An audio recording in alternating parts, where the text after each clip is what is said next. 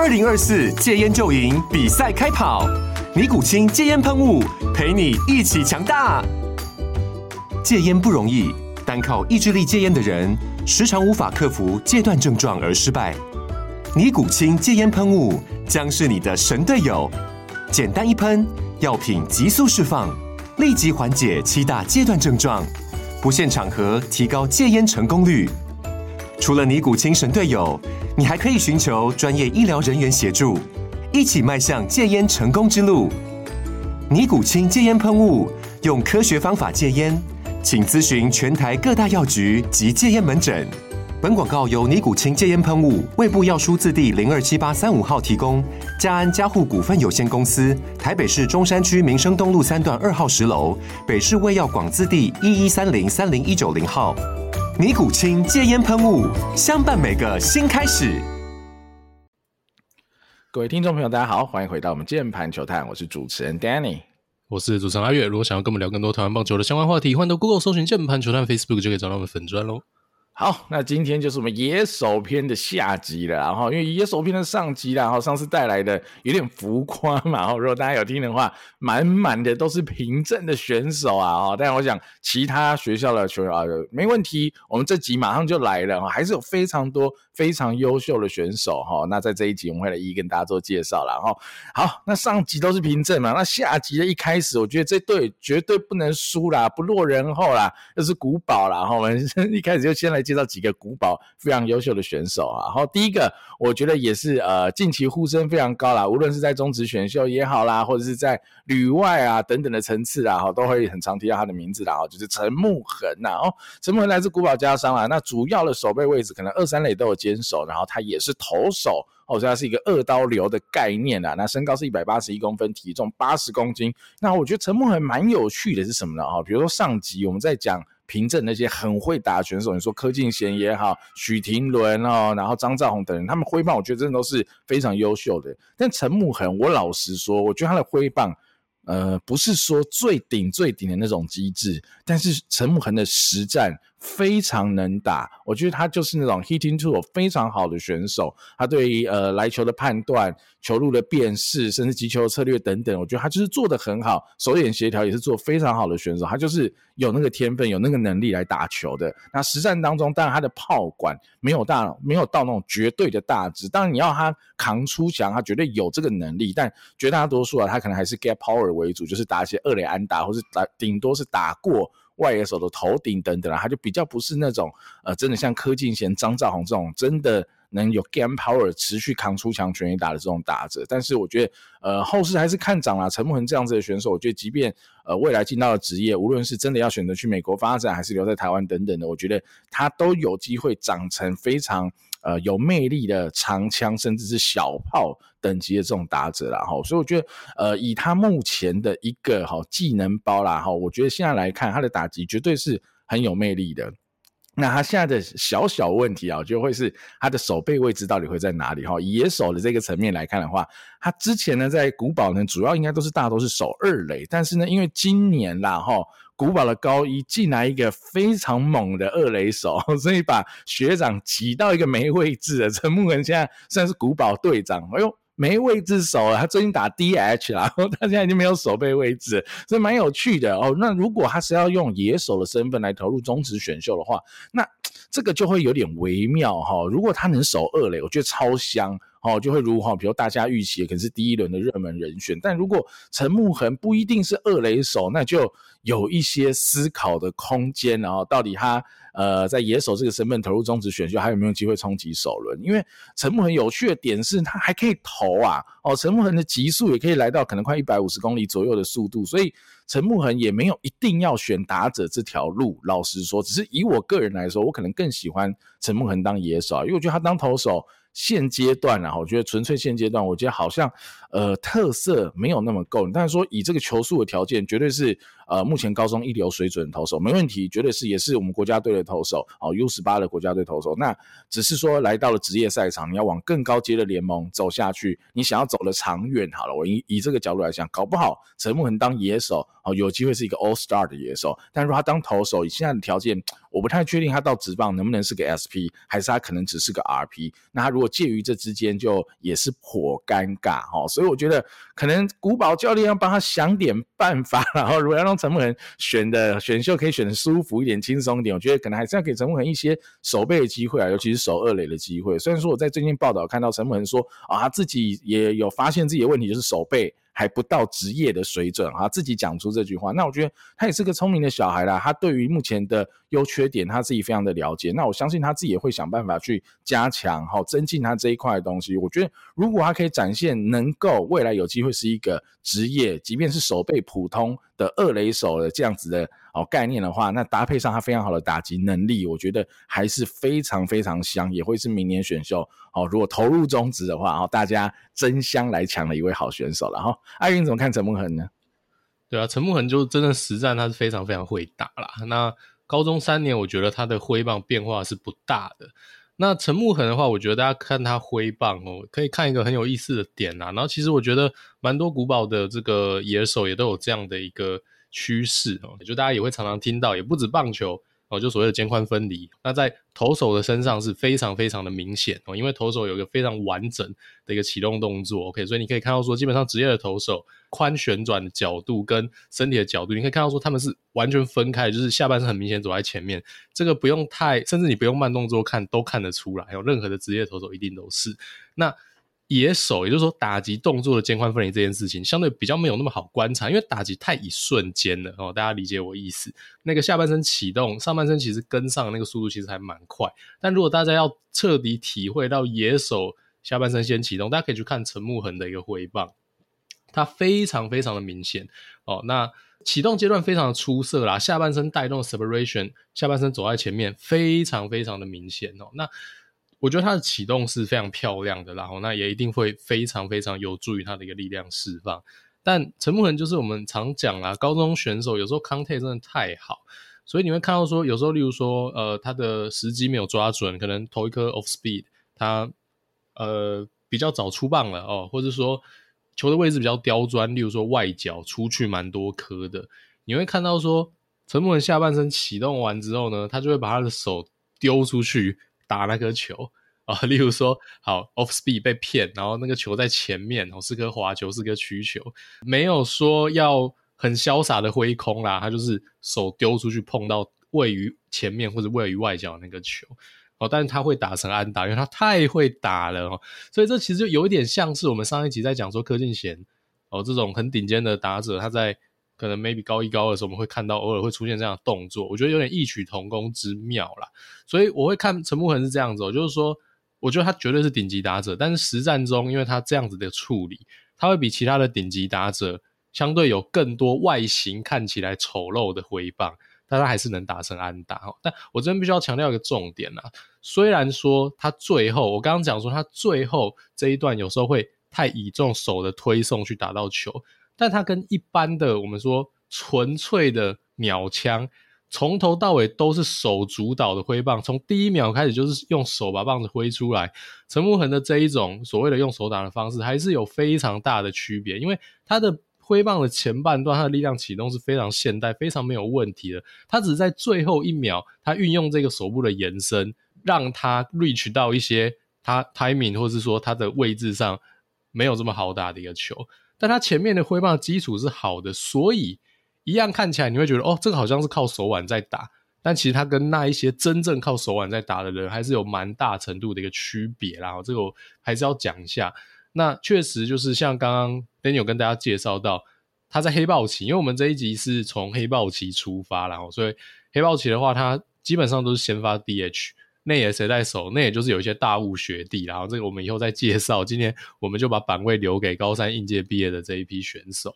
但是因为他是个投手嘛，所以他就是一个先发 DH，然后后面后援的时候他就取取消 DH 上去丢的这种概念哦。那局数也短，他就可以尽情的发挥他球速上的一个优势。然后所以陈木恒在黑豹期的初赛的模式比较像是这样子。确实他自己也有提到说。他目前还是以打击为主。那我的看法是说，如果他能站中线的话，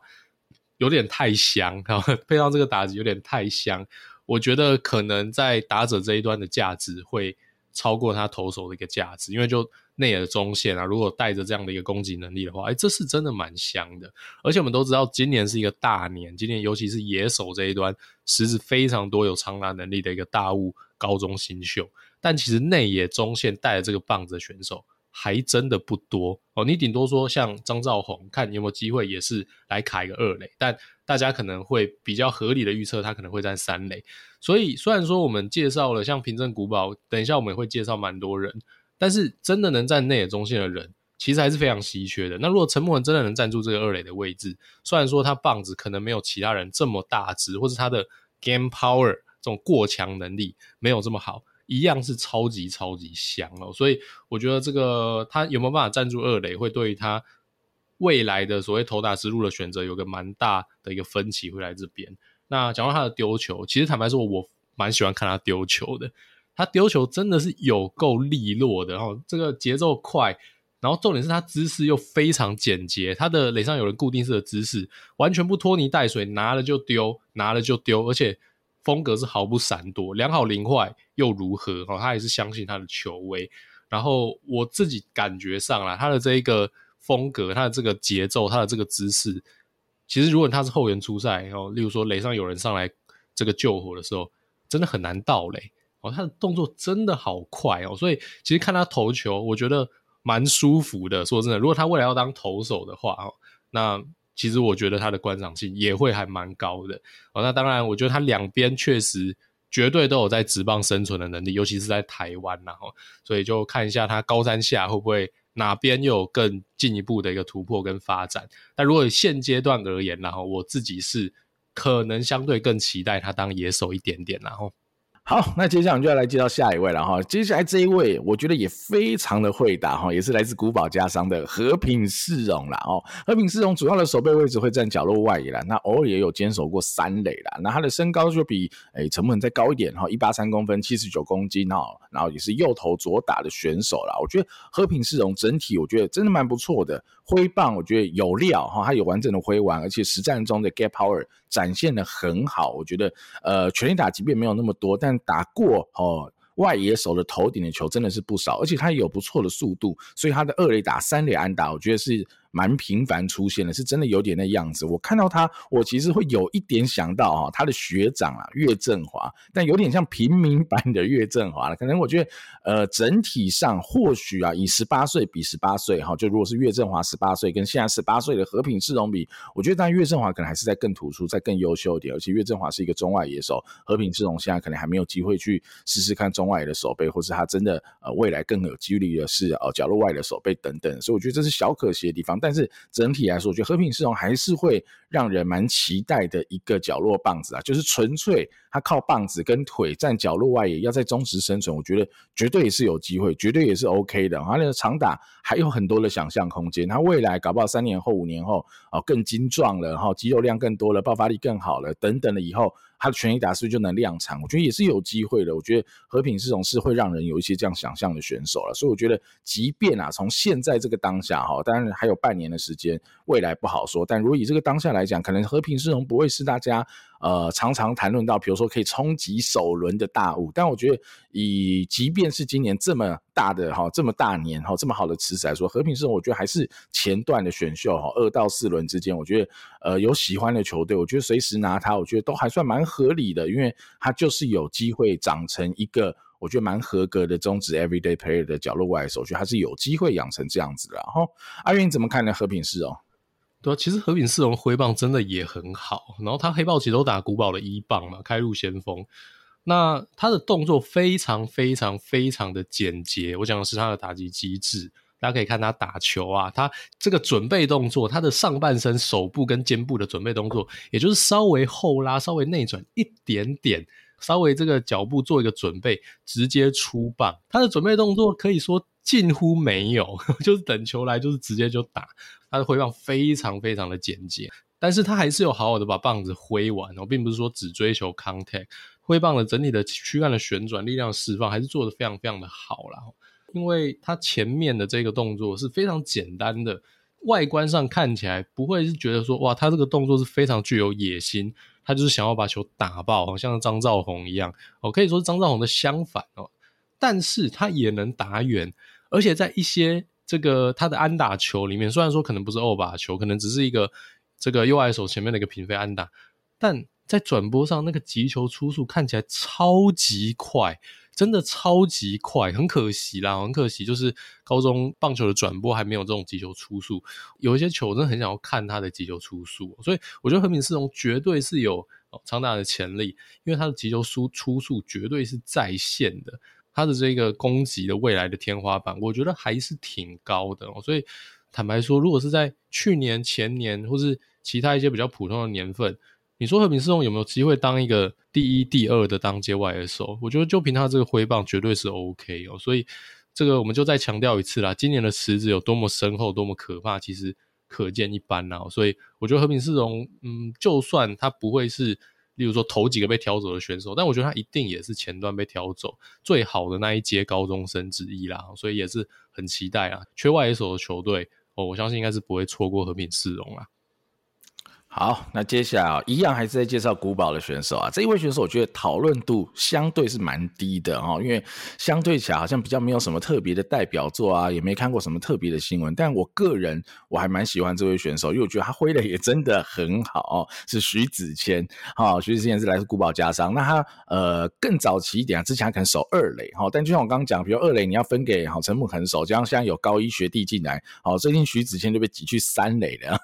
那徐子谦的身材的话，他是呃相对哦没那么高大，他只有一七八公分，但有八十四公斤，所以他其实还蛮壮的。我觉得整体是蛮壮，而且呃也是因为他这个蛮壮的身材，加上我觉得他的挥棒也是很有野心的，要把球打高打远，所以其实实战当中他的。呃，场场能力是蛮不错的，尤其是在今年七月的这个小马青棒的世界杯赛哈，他在这个全垒打大赛拿下全垒打王哈。虽然说这个全垒打王可能无法代表太多东西，但至少代表了他是有这个 raw power 的，他的力量绝对是够的。真的哈，要跟你干全垒打的时候，他是打得出来，而且打得赢的。我觉得整体上来说啦，他现在。呃，唯一我觉得啦哈，到到底到时候进职棒或者进选秀的时候，会有一个诶小尴尬的点是，他是不是真的能守二垒，还是他真的只是一个三垒手哈？如果徐子谦有人认为哈，他进职棒以后是有机会练起来二垒，很勉强堪用守二垒的话，哦，那我觉得徐子谦这个就会很香哦，因为他绝对是有长打能力的二垒手哦。但如果最后在进职棒，可能二垒对他来讲负担还是比较大，只能守三垒，那就必须说啦，竞争者众啦哈，因为。今年我们已经聊了好多人，可能最后都要去守三垒，什么张兆宏可能要守三垒，陈木恒也不一定能守二垒，可能要守三垒哈。那和平四龙哈，高中的时候也有守过三垒，有的没的，哎，超级多人守三垒哈。那这样子的话就会呃危险一点，尴尬，就比较不好卡赢别人。但如果他可以在呃后续的比赛有机会啊，如果有机会证明自己的二垒的守备的话，那我觉得徐子谦也会是一个非常有趣的人选啊。哈，在选秀的中前半段，我觉得都是可能被带走的一个对象了哈。阿月，你怎么看呢？徐子谦，其实徐子谦也真的是超级会打哦。但是大家不要觉得我们词穷或是偷懒，每个人都是很会打，那真的很强。今年的这些小朋友真的很厉害啦。那徐子谦，我会认为他在今年大年就是很有可能会获得那种以他的实力而言相对比较委屈的顺位哦，因为他的竞争对手太多太强了，而且都是这种国家队的一个先发等级。但是如果撇开就是说同届的这个池子里面，纯论他身为一个高中的一个野手香不香？其实他们讲，我觉得很香诶、我觉得他这个挥棒真的是很有野心哦。那那他挥棒启动之后，也是有个非常非常明显这个下半身先旋转出来的这种 separation，就跟我刚刚讲陈木恒有一点接近啊。哦，但是他跟陈木恒不一样的地方就是陈木恒的手呢，其实没有这么。大幅度的一个往后啦，哦，但徐子谦是手跟下半身哦，他都是非常大幅度的往后，从他的下半身启动他的一个挥棒。虽然说呢，他可能在实战破坏力上可能不如其他几位平镇古堡的一个主战打者，但我看到一些比赛，他碰到很顶级的一个对手，例如说林维恩哦，林维恩已经是一个高中的投手第一人大杀神的一个概念了啦。他碰到林维恩，他也是肯把棒子挥完，他没有在那边跟你求 contact，即使队友包括他自己都被林维恩 K 的乱七八糟，我还是看到他非常非常积极主动的想要把林维恩的诉求敲出长打，我觉得真的是未来可期啦。那他高一就打木棒组了。那高一打木棒组的时候，那时候那个周教练周总也有钦点说，他觉得徐子谦是未来的古堡四棒。徐子谦真的就是非常非常会打的选手啦。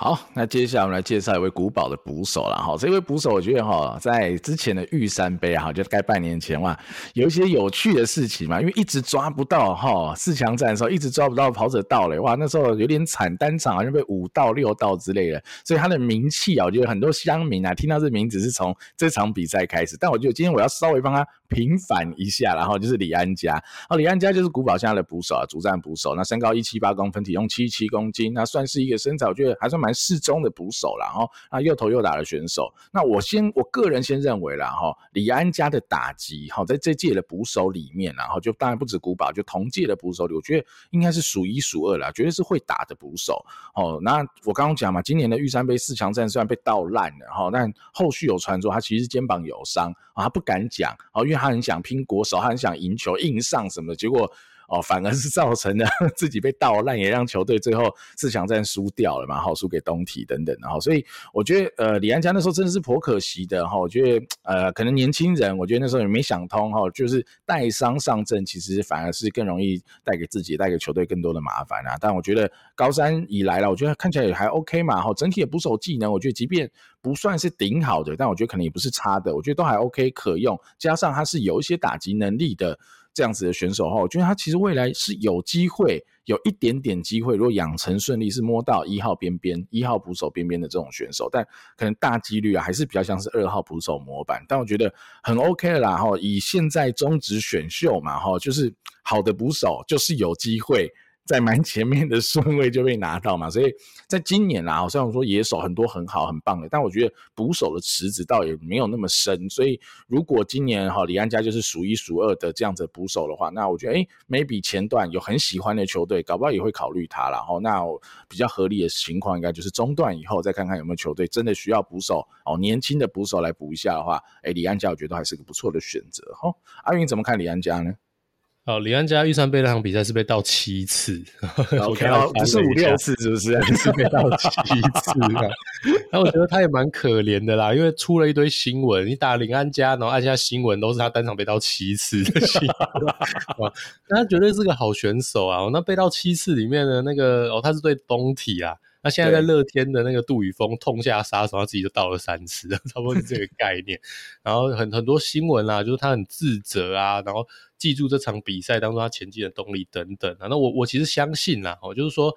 呃，这这很有可能是他打棒球这么久以来最低潮跟最不顺的一场比赛，刚好又是在这个众人都很关注的这种玉山杯很重要、很关键哦，这种大家都在看的比赛哦，那搞不好其他的选手、其他的捕手也有被盗过五次、六次、七次啊，只是可能是一个根本没有电视转播的比赛，对吧？哦，所以我觉得。呃，李安家这个心理的强韧性哦，对他来讲，应该是很很深刻的一个成长啦。那回到他的技能本身啊，其实我觉得他是一个攻守蛮均衡的一个捕手的选择。挥棒以捕手而言，我觉得绝对算是突出了啦，绝对算是突出。当然，你放在这条打线里面，你跟前面那一堆长打怪物，你跟陈木恒、和平世荣，还有一些高一高也都打得非常好的学弟比起来，哦，李安家的挥棒你可能不会多看他一眼。但如果你把他拉离开古堡的一个打线，我觉得他在一般的球队应该也高几率是中心打者啦，然后或前段的一个打者，挥棒真的 OK 了。以捕手的这个角度来看，那整体的汇报也没有什么大问题，只是可能没有这么的呃完整哦，跟稳定性可能没有这么高。但是在一些小样本里面，其实看得出来他是有力量的啦，接球的感觉整体来讲，我觉得不错。哦，那主杀的层面就真的不不好说啦，因为毕竟那场比赛给人印象太深刻。他的高三下，我们可以来观察他捕手技能这一块，哦，是不是可以洗刷他这一场比赛的一个污名啊？好，那接下来啊，好，古堡已经介绍四位了，然后现在这就是最后一位，我们今天会介绍古堡选手，就即将到此为止。但我有一点这个压轴放后面，然后因为这位选手他当然我觉得有一点名气，好，但他的名气可能不是来自于他自己。来自于他哥哥，因为他哥哥今年新人年就打了下下轿，好，就是宋家祥的弟弟宋博汉，然后宋博汉呃身材非常的好，比他哥哥还好，身高一百八十九公分，体重八十八公斤，但目前主要守备位置应该就是守一垒右投左打的选手。好，宋博汉我觉得是一个很有趣的选择，是因为高二我看宋博汉的时候，我觉得还好，但是高三黑豹旗再看。不得了哇！这个会打的程度进步之多啊，我有点吓一跳啊！哦，我真的是有点吓一跳。我觉得以现在宋博汉纯棒子，因为他只能守一垒哈，纯棒子我觉得也非常非常的香。好，甚至我觉得，我甚至我觉得他挥棒有一点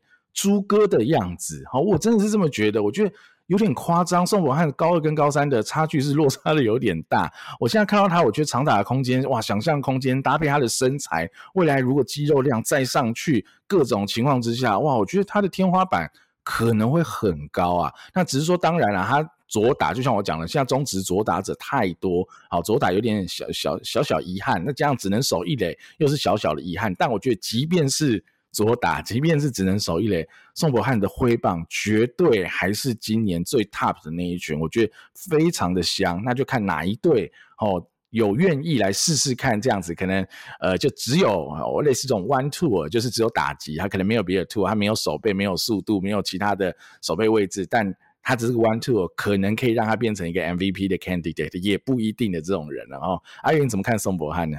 绝对同意哦，他是古堡四棒那。我觉得他是古堡打线里面最好的一个挥棒哦，比这个前面我们提到这么多人都还要更好。他挥棒持续的进步，高三跟以前简直是判若两人呐、那其实他低年级的时候那个挥棒，我觉得就是就是更靠手，然后那种左打者嘛，有时候球 contact 边跑边打哦，那个那种感觉，这种高中的这个左打者常常出现的那些动作的一个模式，但哇。我真的不知道，呃，他去哪边训练了，或是或是他自己想通了一些事情。他现在完全就是一个重炮手的挥棒。那刚刚 Danny 说像猪哥，这是什么意思呢？如果说我们今天翻译一下的话，其实就是他从一个还是蛮靠他的一个高位手 top hand 这个手部主导推送的一个挥棒，变成完完全全是一个躯干的一个旋转在主导的一个挥棒哦，用身体把棒子转出来挥完。打到球，现在的这个挥棒，我觉得你放到，例如说前一集跟平正那些人比，真的毫不逊色。而且他已经能把他的这个长打能力在实战当中转换出来了。我黑豹其实已经打了好几球非常非常深远的一个欧巴球了，那他也很愿意把棒子挥好、挥满、挥完，去做一个全挥级的一个力量释放，我觉得很兴奋。如果你要我挑一个说高山。这个上学期看起来跟以前挥棒进步或者挥棒差异最大的人，我可能会把这一票投给宋博翰吧。哦，那我就没有很确定是他是什么时候开始呃做这个挥棒的改变，还是说他逐步的修正，现在神功大成，这我就没有那么确定。对我来讲，他就是在所谓的机制层面上，跟他自己的野心跟意愿层面上。都非常大幅度的往长打者的方向迈进，加上他非常出色，一百九十公分的一个身材，绝对是一个标准的未来的职棒一垒角落重炮哦。那在今年的池子里面呢，他的定位会很类似平镇的许绍宇，啊，只是说一个左打，一个右打。那许绍宇的优势在于说他是右打者，现在中职的右打重炮相对少，相对少了，但。我会觉得他们两位在我心目中的一个地位哦，跟在这个选秀的池子里面，我相信大部分的球队会把这两个人放在类似的一个地位来做比较，那就看你要挑啊、呃、左打还是右打咯。哦，我觉得有点任君挑选。今年真的，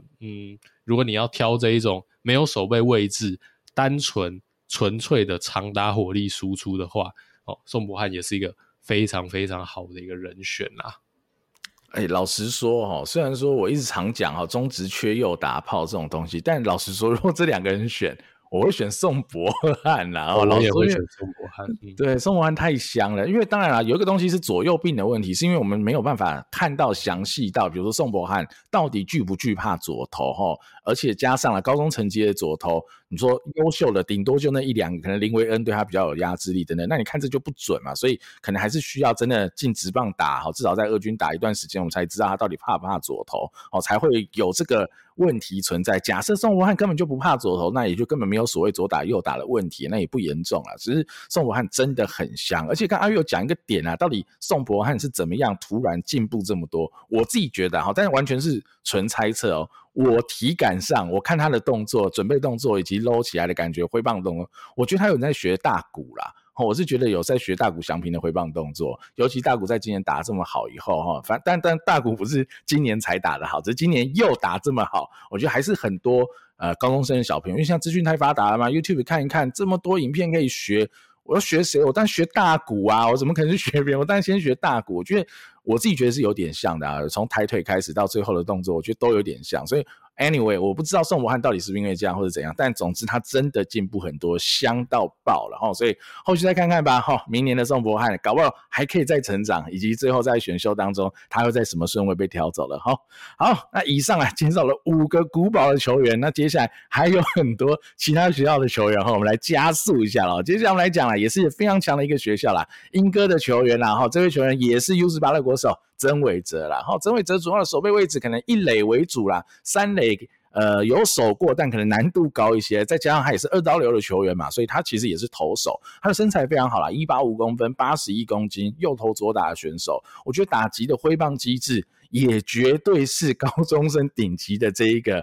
好 top tier 然后，他真的就是很会打，而且他 contact 也有一定的水准，他实战当中的打击能力绝对没问题，实战当中长打、全垒打全部都有哈，你这个影片随便找一定都看得到。曾伟哲真的很会打，那他最可惜的点就是，如果以野手身份来讲，他极高几率是一垒手，好，所以你看就啊又要跟这些哦重炮，你说好宋博翰也好，徐啊徐少宇也好啊，因为全部卡在一起，没错，这是稍微可惜的地方，但。呃，无法掩盖曾伟哲真的很会打这件事啦。哈。那只是说曾伟哲有趣的是，他是可以当投手嘛哈，在 U 十八世界杯，诶，他投的那一场其实也投的不错。那他的特色就是他的出手点比较低嘛，哈，类似四分之三的这种出手点，然后呃，直球都会自带一些伸卡的尾劲，所以他的直球其实蛮会跑，不好打。那他先发的时候，我觉得一百四十五上下的呃球速也没什么问题，他短局数初一到一四八一五零也都有被测到过，所以曾伟哲是一个我觉得投。打两端都还蛮有发展空间的一个选手，好，那就只是说最后我觉得那个点就会跟陈木恒有一点像，就是到底他当投手能不能当 SP，其实也跟什么很像哈。大家应该很熟知的宋承瑞的故事，我觉得也很像。就如果当初宋承瑞跟中信两个评估啊啊，以后当 SP 的几率比较低，RP 的几率比较高的情况之下，那还不如好好发展当野手。我觉得在这些二刀流的身上啊，我觉得都会面对到这个问题。如果他们有机会当先发投手，我觉得他们搞不好会选择当投手。但如果觉得先发投手对他们来讲这天花板还是相对高的话，那就不一定。那只是说以曾伟哲的这个 case，我觉得。到现在哦，我自己觉得都还一半一半，因为他的球有特色。好，我我还是觉得有特色这件事，对于这种大年哈池子这么多好手的地方来说，有特色太重要。当然他要够强，然 后有特色不就是强的有特色？那我觉得这会是吸引人的地方。就是如果他的这颗直球真的能够持续稳定的下去，然后啊先发直球局数可以来个一百四十五左右，啊搭配他有一颗很不错的。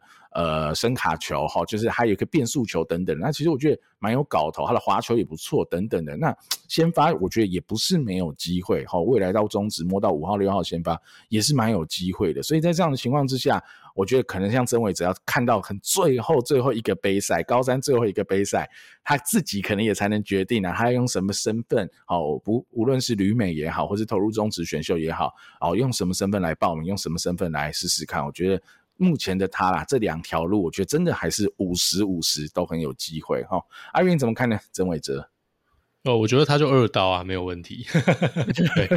因为我觉得他真的是投打俱佳。然后大家也知道，就是大谷效应嘛，这个大家会延后所谓在投打两端做出选择，甚至你都不选择了进直棒再选，还是说进直棒也不选了，真的就变二刀流。我觉得这件事情迟早会在中职发生的，坦白说，因为这个就是一个趋势嘛。我觉得大谷真的是改变全世界的一个棒球运动风格的一个一个选手啦。那他当然啦，这个打者的部分很香，那他也是一个不抬腿，然后有个明显的这个肩部的一个蓄力内转的动作，然后相当有企图心的全挥击。哦，那因为这个不抬腿的动作，你外观看起来也是真的跟大谷有点像，我、跟宋博翰有一点点像啊、哦，只是说曾伟哲这个上半身肩部这个内转蓄力的动作比宋博翰更加的明显哦，看起来就是也是蛮有野心的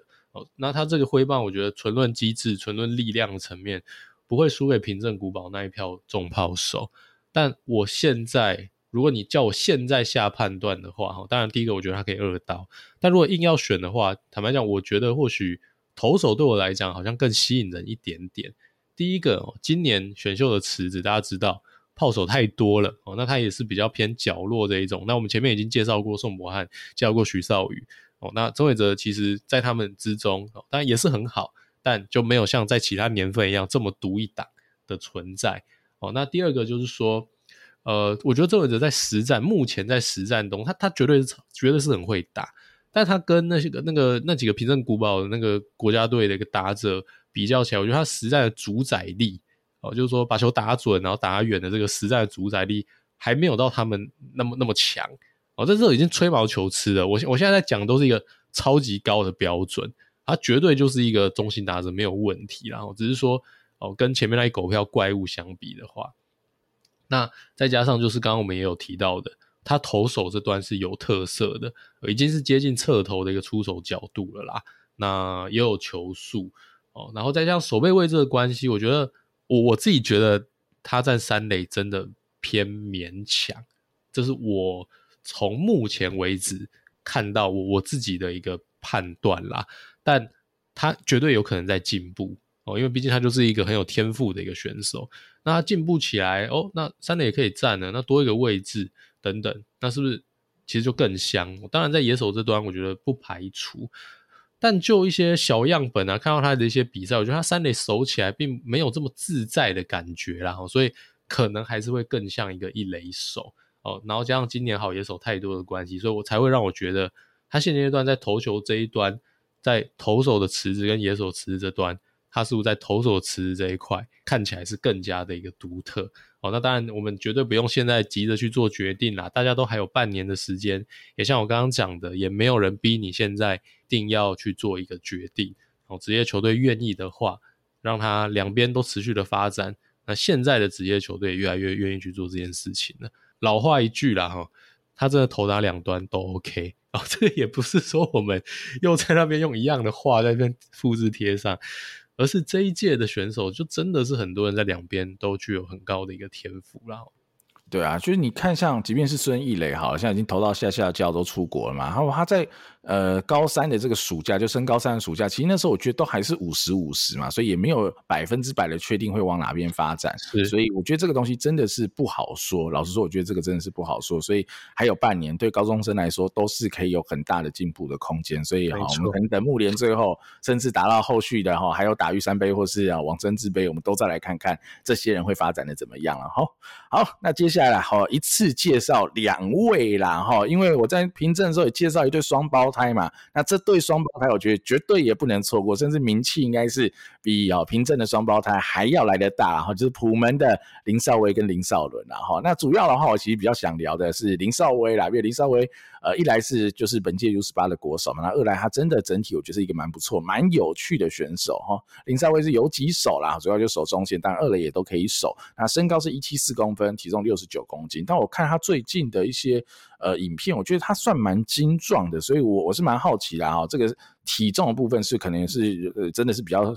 低了一点点，我觉得看起来他是有在把他身体在的素质再往上提升一些。那他是个右投左打的选手哦。那我觉得林少威有趣的是，我觉得他的手背已经摆在那，我觉得他的手背绝对是呃当届哈这一届的内野中心来说，我觉得一定是前段班，甚至是数一数二的存在嘛哈。那甚至你可以用哦，他是靠手套选进今年 U 十八的国手，我觉得可能也不为过哈。所以我觉得林少威的手背绝对是摆在那。那问题就是来自于打击的啦。然后我觉得打击一方面可能被他自己你的身材哦，他可能觉得自己身材不是特别的好，所以限制了自己。那二方面我也不确定是不是教练的指导又影响到他目前的挥击模式。就是现在的林少威 contact 绝对没问题，但是他在挥击的前半段的动作，比如说手的 load，哦，或者是他。在呃前面哈，准备要踏步的时候，通常你的手应该是往后漏的动作的时候，其实林少威的呃后就说高位手就直接掉下来，然后就是他的左手，因为他是左打嘛，就已经掉下来了。所以其实他的整个挥棒加速的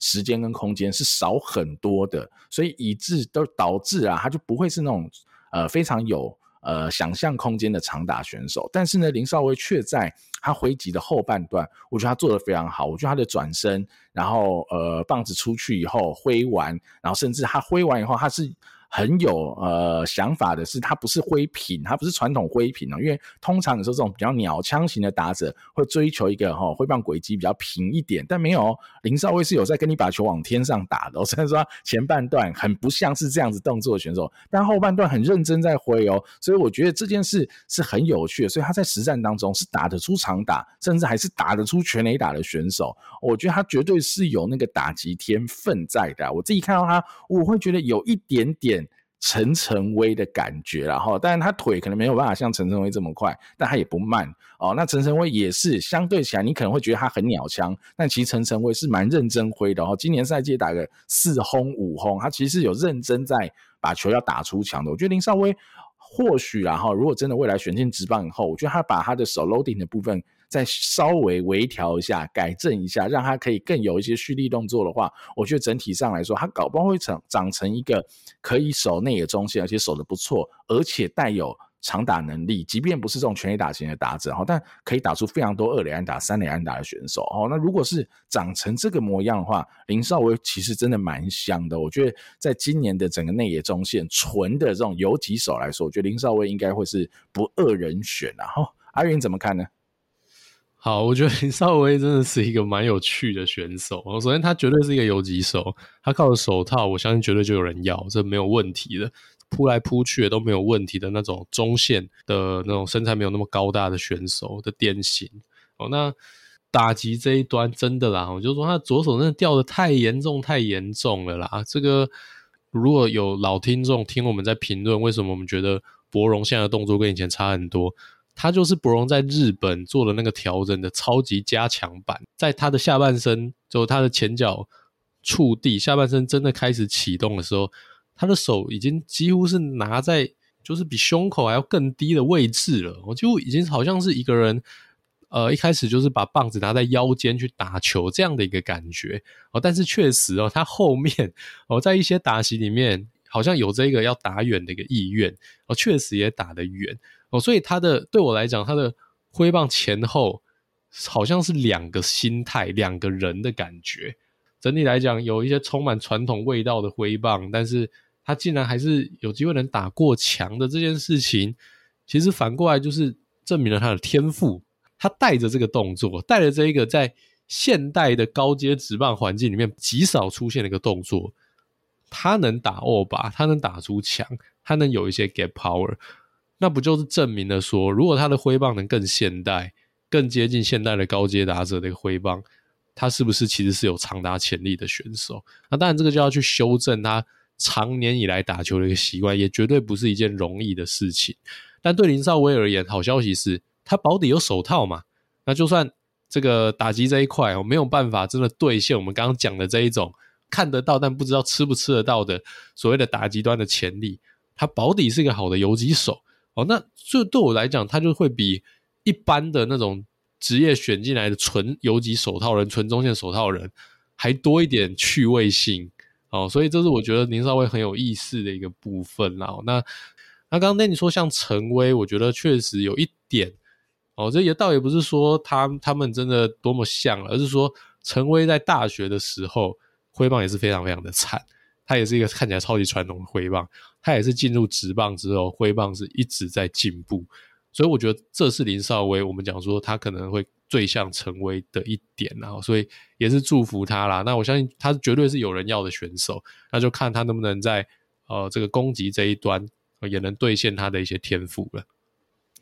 好，那接下来我觉得接下来聊这一位哦，算是。隐喻型的，因为这间学校单单一定都听过，但应该说近年来也不会是这种强豪名门的啦，然后是来自善化高中的一位选手，但这位选手阿月蛮喜欢的，而且是一个捕手，我觉得是一个蛮有趣的一位选手，让阿月来聊聊看啊，善化高中的黄占伟啦。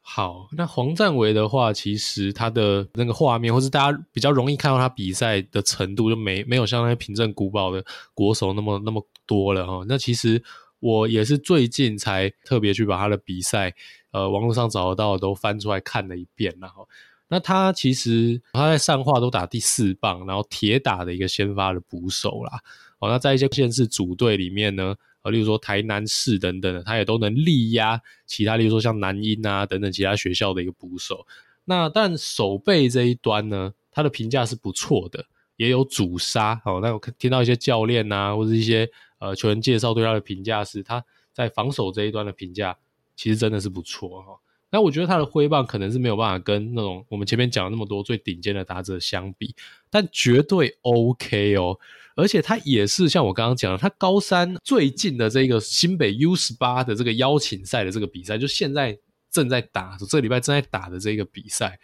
黄占纬的挥棒哦，我觉得又更进步了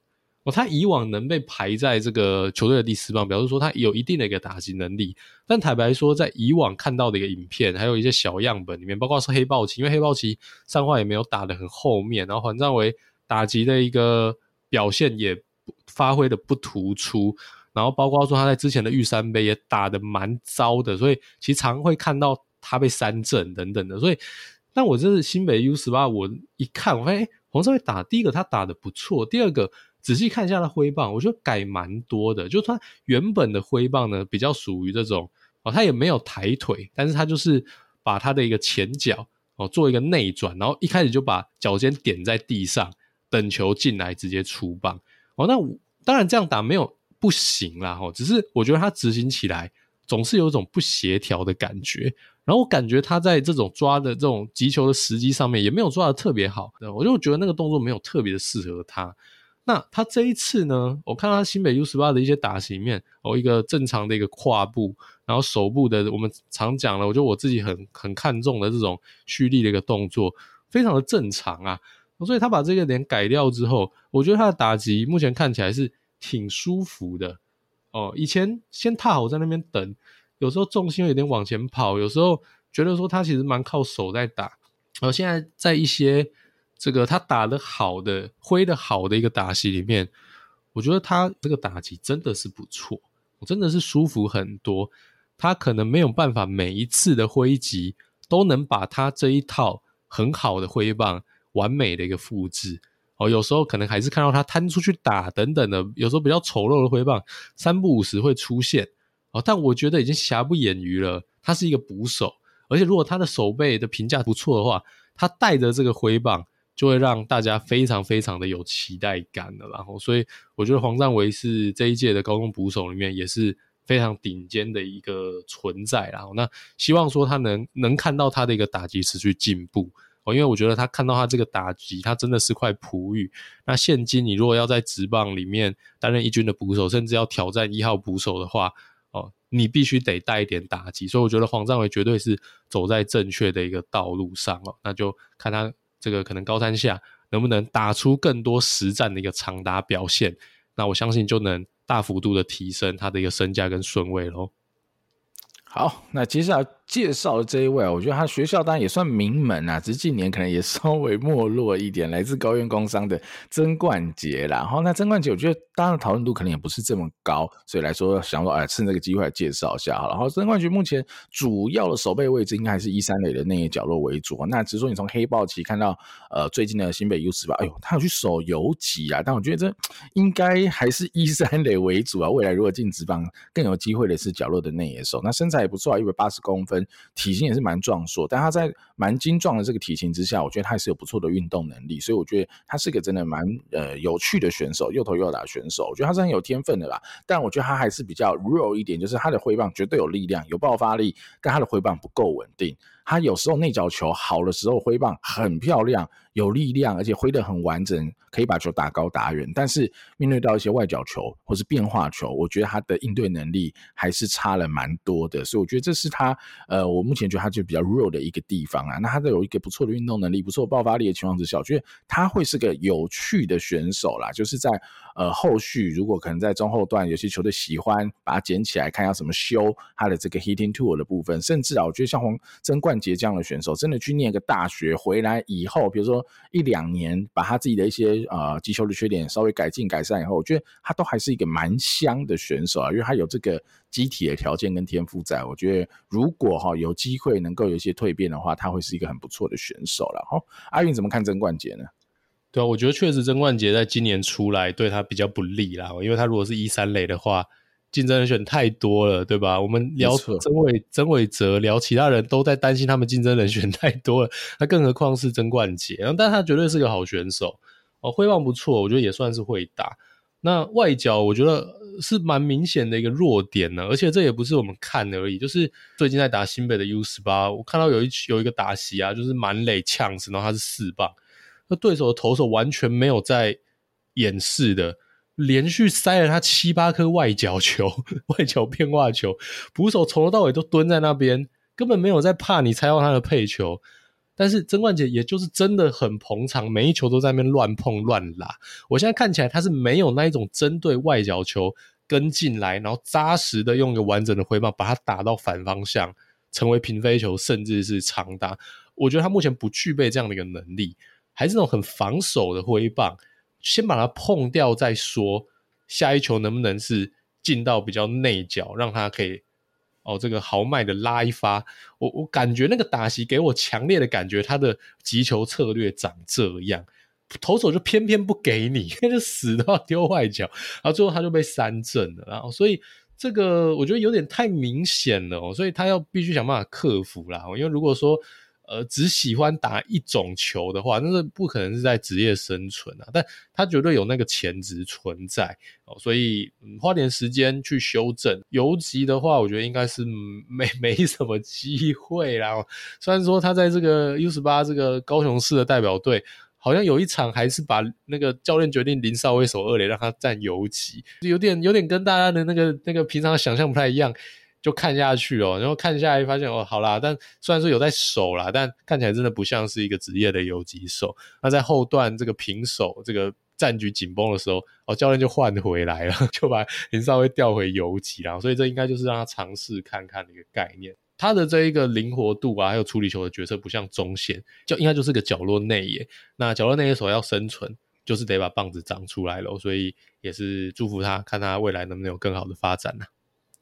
好，那接下来我们来聊一位啊，大理高中的选手。这位选手我觉得也是蛮有趣的啦，哈，是林奕威啊，他现在也算是一种二刀流啦，哈，他可能守备位置主要就是投手跟游击手，哈，我觉得他算是那种典型运动能力蛮不错，所以我觉得他做什么事情好像都还 OK。但是就是只能说啊，在今年啊也是大年哈，这这种情况之下，再加上现在台湾高中生真的越来越强了，哈，只有顶级的运动能力好像就没有办法。哦，有太多的突破。你看他现在当投手，哈，他可以，呃，极速可以来到一四三。哦，其实蛮不错的速度哦。那打击的话，我觉得他现在有点碰哦。他主要一个右投左打的概念，他可能都还是比较碰的一个打法。那手背呢，呃，我觉得可能也还行，他的运动能力还是不错。整体上来说，我觉得诶，还算是个蛮平均的选手。只是我觉得他的这种蛮平均哦，跟我们比如说上集提到的这种蛮平均的强的这种选手的话，可能就会有一点落差。他可能就比较真的是平均。所以我觉得在今年的这样池子，我觉得林奕威虽然我觉得有一个不错的运动能力，但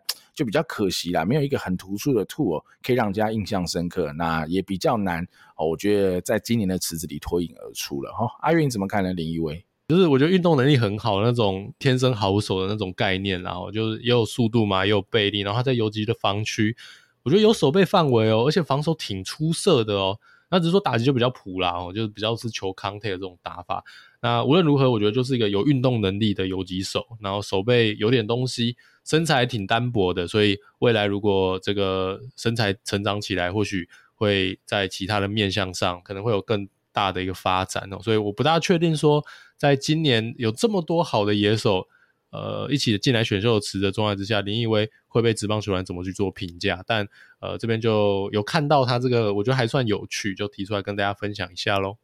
对啊，而且至少他就是个游击手，而且可能是个正游击手嘛，所以游击手永远不会没有市场，那只是看最后有没有机会被挑到了哈。好，那最后一位啊，最压轴的这位，其实如果他是健康的话，我相信他应该超香。那只是因为啊、可能是因为受伤关系，黑豹旗没有打，那我觉得非常的可惜，因为他就是在今年。在台湾啦，唯一打过林胜恩全垒打的选手哦，来自东体的马承恩。那马承恩的话，身材没有特别突出，在一百七十五公分左右。那主要是守外野，而且可能是守一个角落外野，是一个左打的选手了哦。那我觉得他今年呢，在东岸联盟轰林胜恩那一发全垒打，我觉得技惊四座啦。那我大概也是那个时候才，哎，有这位选手，还特别再去看一下马承恩的一些比赛，跟他一些汇报，哎。真的很会打，还真不是假，绝对不是赛道哦。毕竟啊，你要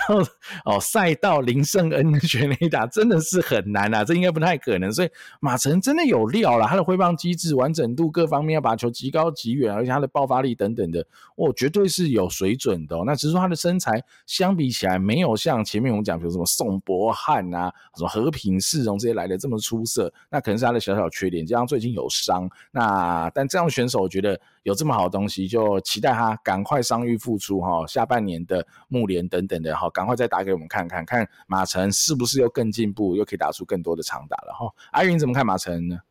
对，他的挥棒绝对是超级有野心，然后整体的准备动作非常非常的有企图心，然后也是一个全挥击，绝对是想要把球打爆的那种类型。那轰林森那发全垒打，林森投的超好哦，一点失投都没有。是压在一个膝盖的一个高度，一百五十公里，而且是由林胜恩投出来的。马承砰一发直接把他送出去，